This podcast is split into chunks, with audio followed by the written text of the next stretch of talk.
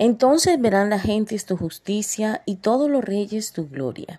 Y te será puesto un nombre nuevo que la boca de Jehová nombrará, y serás corona de gloria en la mano de Jehová y diadema de reino en la mano del Dios tuyo. Nunca más te llamarán desamparada, ni tu tierra se dirá más desolada, sino que serás llamada Etzibá, y tu tierra Beula, porque el amor de Jehová estará en ti, y tu tierra será desposada. Hoy es 7 de junio de 2021 y esta porción bíblica que acabo de leer es Isaías 62, versículo 2 al 4. Y nos habla de algo muy hermoso que Jesús vino a hacer aquí a la tierra y es a restaurar. Jesús vino a restaurar vidas, a libertar a las personas cautivas, a traer paz a los corazones.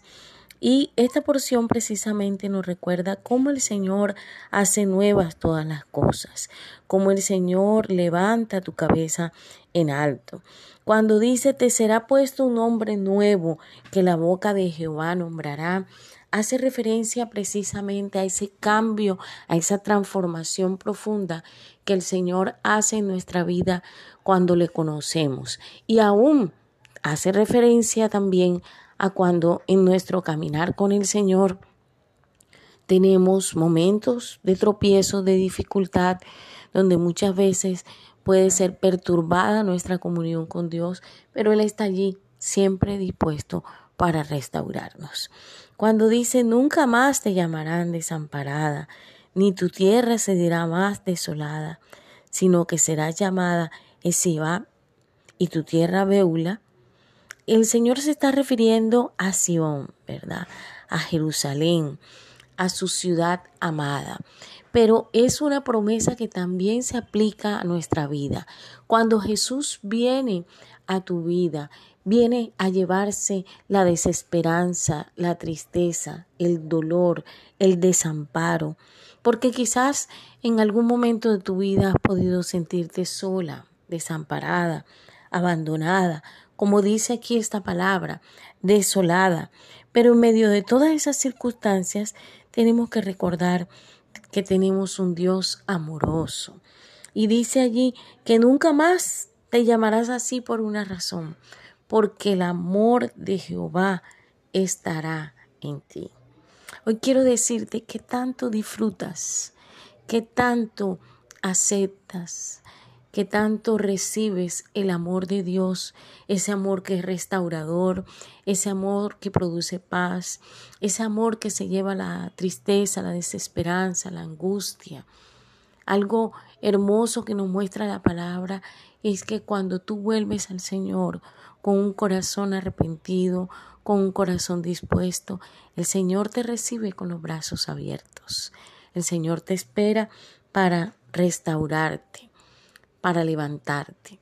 Y en esta mañana quiero decirte que Dios ha hecho en cada uno de nosotros una obra de restauración y la seguirá haciendo simplemente porque nos ama, porque quiere ver la manifestación de su poder y su gloria en nuestras vidas. Por eso cuando el Salmo perdón, cuando Isaías 62.3 nos dice, y serás corona de gloria en la mano de Jehová. Es una manera del Señor mostrarnos, llevarnos a visionar cómo podemos ser ese instrumento poderoso en su mano.